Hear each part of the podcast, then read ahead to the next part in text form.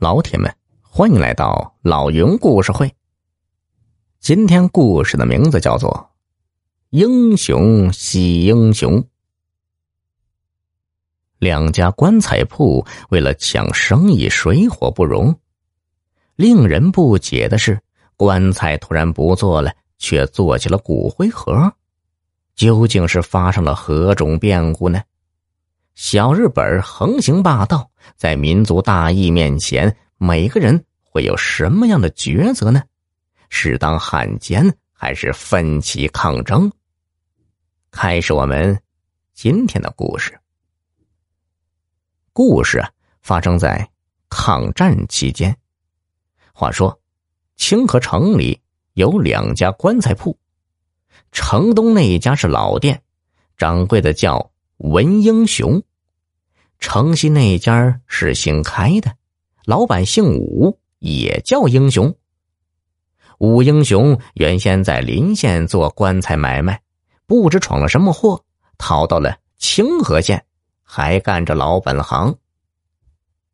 一开始啊，文英雄并没有把武英雄放在眼里，可是他没想到，武英雄的铺面刚开三个月，自己的生意就冷清了。一打听才知道，武英雄有一手绝活，做棺材从不使一根铁钉。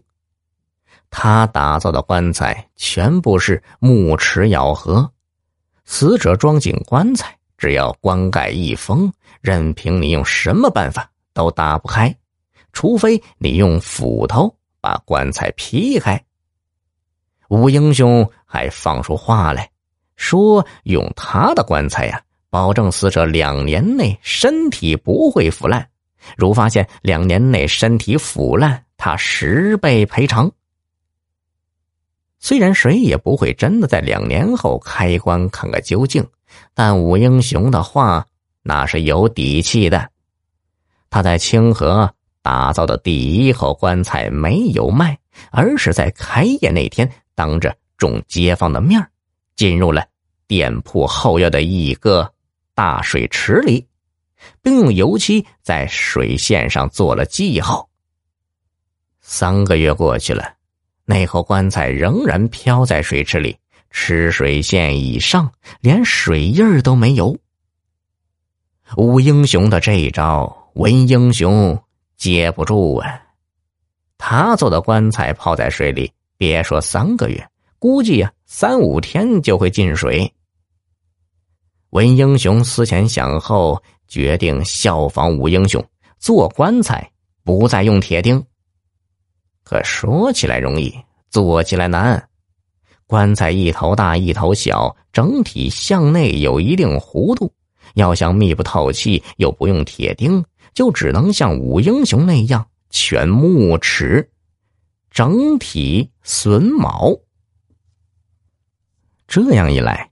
每根木头的榫卯都要向内有一定的弧度，弧度大了，榫卯合不到一块儿；弧度小了，又做不成棺材。更难的是要让棺盖与棺材严丝合缝。